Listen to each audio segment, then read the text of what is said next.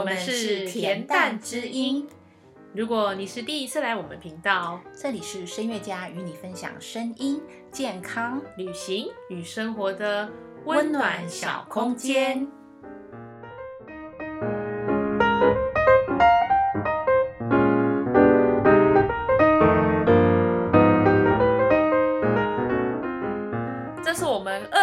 年的第一集 Podcast 耶！嘿呀，时间过超快的。去年年底呢，我们发起了一个二十八天的健康赏音计划，到目前为止已经第一个星期结束喽。赶在去年年底又结束了一项 To Do List，感觉很开心。对啊，我们其实呢一直都有这个计划，但是呢还从来没有跟学生一起实行过。嗯那这次呢，能够想到呢，透过 Podcast 和脸书粉砖，让更多人参与这个计划，真是太好了。对呀，已经有学生反馈一些正向的改变给我们，而且目前总共有六十五个人一起参与这个计划。嗯，虽然有些人因为工作繁忙而没有规律的练习，但是都没有关系。这个计划可以放着，任何时候、任何地点都还可以再继续执行。嗯，这边呢，我们收集了一些学生及网友们的问题，在这里回答一下。第一个问题是，没有在练唱的人也可以执行这个计划吗？当然啊，当然是可以的呀，因为呢是练习觉察力嘛。觉察力，嗯，计划中的练唱呢，可以改为任何你想要培养的好习惯。呃，例如说，一定要抽出时间阅读一本书，或是做某项运动，也可以是养成练字、写毛笔字，或是任何正在学习的才艺都可以。嗯，呃，重点呢，并不是说一次练习的时间要有多久，而是几乎每一天都有空出一些时间来练习。也许只有十五分钟，可是持续的做呢，就能培养出好的习惯。嗯，是的，而且除了练习呢，还有重要的项目就是观察并且记录自己的饮食习惯。嗯，那第二个问题是呢，呼吸小练习是要每天做吗？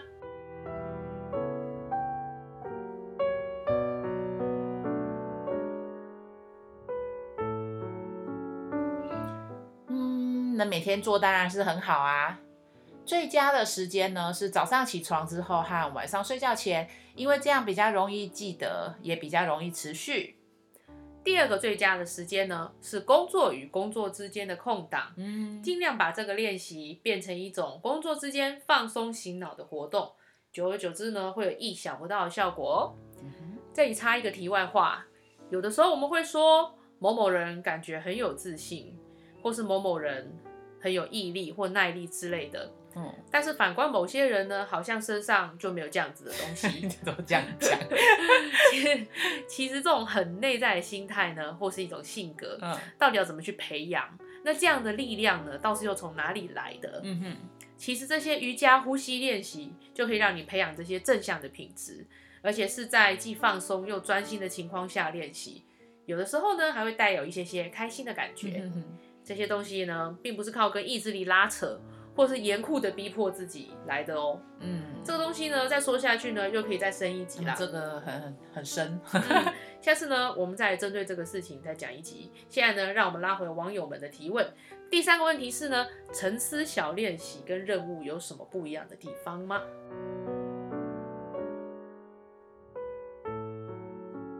呃，任务呢是希望嗯参与者啊本周每一天都要做的事情。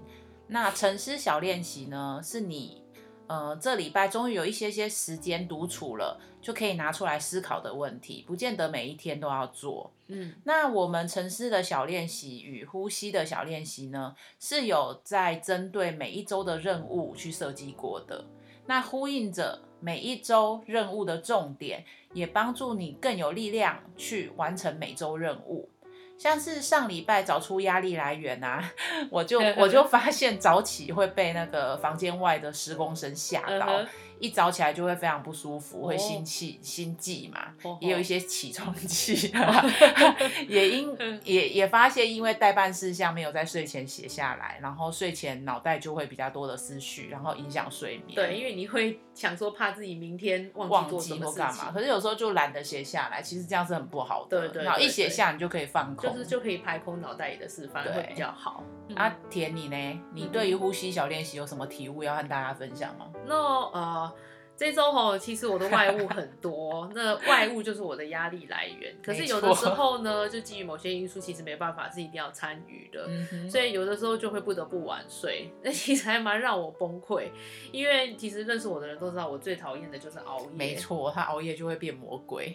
对我我就会一直念，一直念，一直念，说为什么这样子。嗯，你是从小就这样吗？对啊，我从小就这样。我小时候还有一次就是呃，国小三年级吧，嗯，然后被爸妈带出去跨年，哦，你不知道那一次，然后我妈就一直拿来讲，她说，她说大家都是年轻人出去熬夜，然后爸妈说不要出去，对啊对啊我刚好反过来是被爸妈带出去跨年，然后我就一直念说我为什么要跨年，你有念你爸妈叫他们要回家吗？没有，我只是说为什么我新年的第一天就要就要那个这么不舒服，这样，哦，这蛮夸张的啦。有老灵魂。对，不过呢，就是呢，嗯，虽然很晚睡，但是早上起来之后呢，就是大概会利用五分钟的时间，稍微练习一下这个呼吸小练习。嗯那我觉得就是那个比较昏沉、比较沉重的感觉就会比较好一些，这样。对你就是熬夜，然后没有睡饱的那种感觉。对对对对嗯对。那像这一周的练习呢，就是你必须要把你的大拇指放在你的，用你的另外四根手指头把它把它握住，这样。就是我们一般握拳是那个大拇指在外面嘛，嘿，但是这个的话是大拇指是在手心的地方，然后用四根指头把它握住。嗯那这个东西呢，其实在八段锦里面也是有的。瑜伽有，八段锦也有。对对对嗯那这个动作呢，如果配合就是比较深层的呼吸的话呢，主要是会增加人的气力。哦，嗯那当你觉得身体的力量很充足的时候呢，就会觉得比较能够掌握就是自己的状况。嗯那其实自信呢就会油然而生。嗯，这是真的呢。嗯，嗯嗯嗯，对我来讲，我倒是蛮平静的耶。哦，嘿，呼吸的时候会有一种嗯岩兰草的土根味充满鼻腔，然后就会有一种很清新，如在大自然中的感觉。嗯然后我那个比较昏沉疲累的头脑啊，因为嗯就是用电脑太久或看东西太久，然后想东西太久，对其实我我头也会比较晕。对，嗯，可是，在透过这个呼吸练习之后呢，会很有效的放松，嗯尤其是在太阳穴跟眼眉中间那种紧紧的感觉会被放下。嗯，是的，这个呼吸练习呢，会平衡你交感神经与副交感神经，让这两个系统切换的更顺畅、富有弹性。嗯所以呢，对放松紧紧的脑袋，或是有失眠问题的朋友，都可以有一定的帮助效果。嗯嗯好哟。嗯，第四个问题很可爱哎、他他说呃早晨感觉呃感受物质的质地。呃，可是赫然发现床单跟被套的触感，其实自己并不喜欢，想要买新的，他也太可爱了。真的，其实这个是一件好事啦，因为我们的头脑啊，常常都太习惯专注在自己觉得重要的事情上，嗯那通常都会对身边大部分不大不小的事情哦，会处于一种关闭的状态。哦，也就是说，你没有办法感知到你觉得重要事情以外的事情是是感知不到的。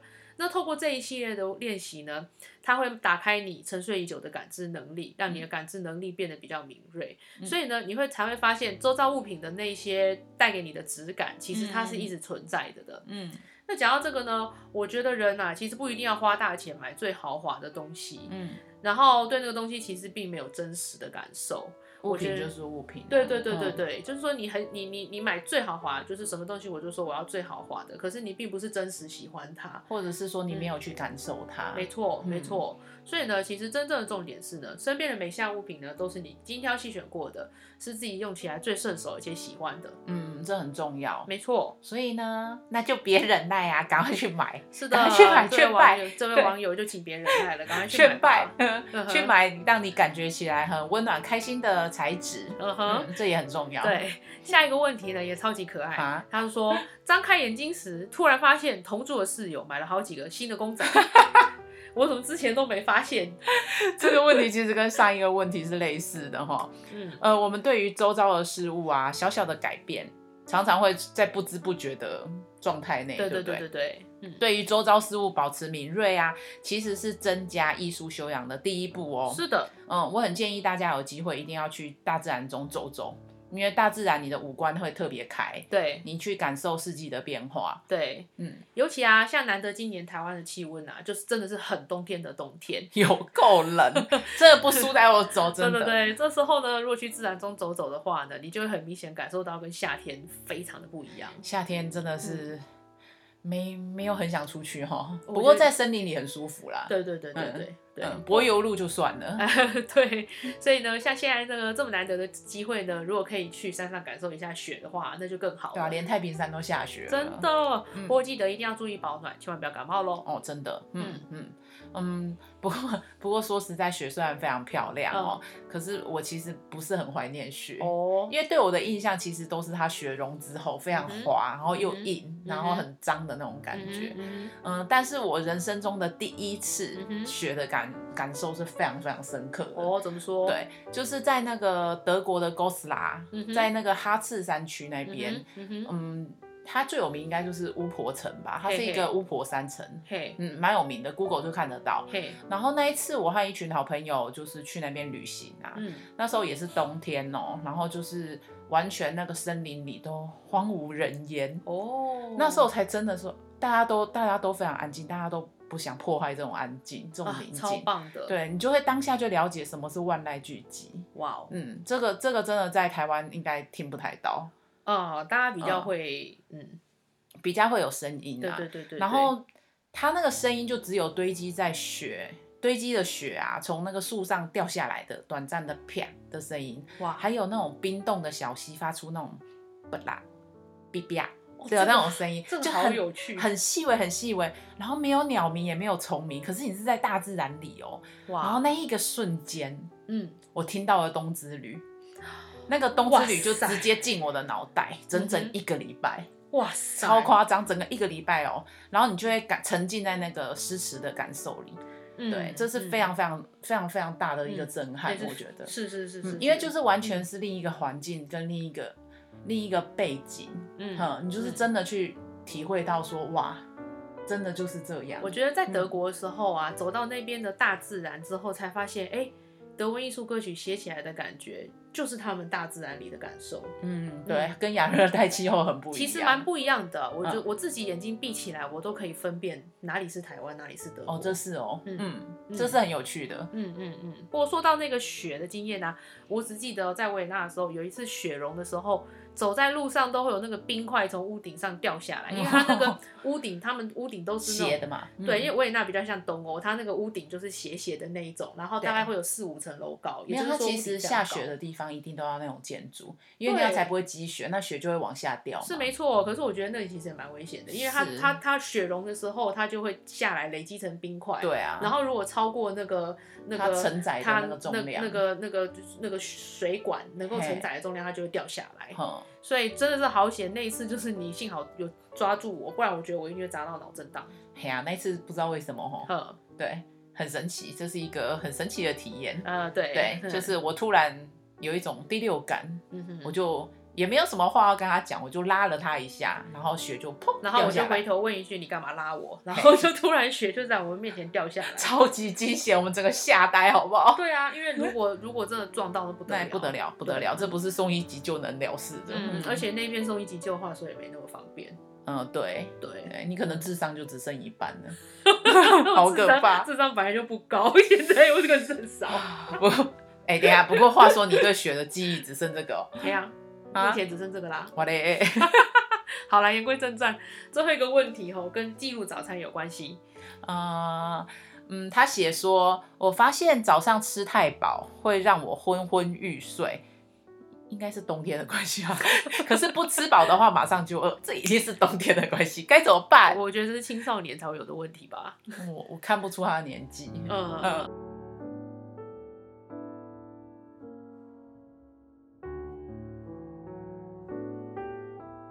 关于早早餐的问题呢，其实我们也有尝试研究了一段时间。那我们自己是觉得呢，不吃高升糖食物其实是最好的，哦因为这样可以避免你的一整天就血糖会忽高忽低。什么是血糖忽高忽低呢？这个状况最明显的症状就是说，你的肚子可以在一秒内从完全不饿变成超级饿。嗯嗯，有一句俗话说，早餐吃得好，中午吃得饱，晚上吃得少。老人 所以呢，反正呢，尽量不要在早餐吃含三白的食物。什么是三白？就是白米、白面粉、白砂糖。白砂糖，对，没错。嗯所以呢，早餐呢不要吃这些东西，其实是要吃就是你在外食的时候你最难去取得的哇，超困难！你那个面包、馒头、三明治什么都不能吃，对，其实还蛮夸张的，蛮蛮困难的。就是嗯新鲜蔬果要五谷五谷杂粮，对，所以就其实去掉了非常多东西。还好啦，就是糙米面包夹蛋还可以啦。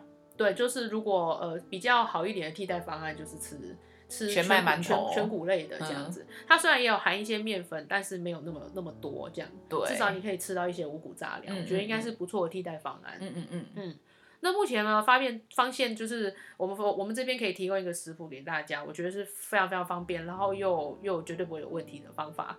就是呢，你就去五谷杂粮店买整粒的燕麦，这样注意那个燕麦不是超市那种一包然后碾过那种干燥的那种燕麦，也不是一片一片或冲泡式的，不对对对是那一种，真的是五谷杂粮类那种整燕麦粒啦，对，燕麦粒。嗯然后一次呢就洗好，在电锅蒸好一大一大锅，像煮饭一样那样煮。然后就分装。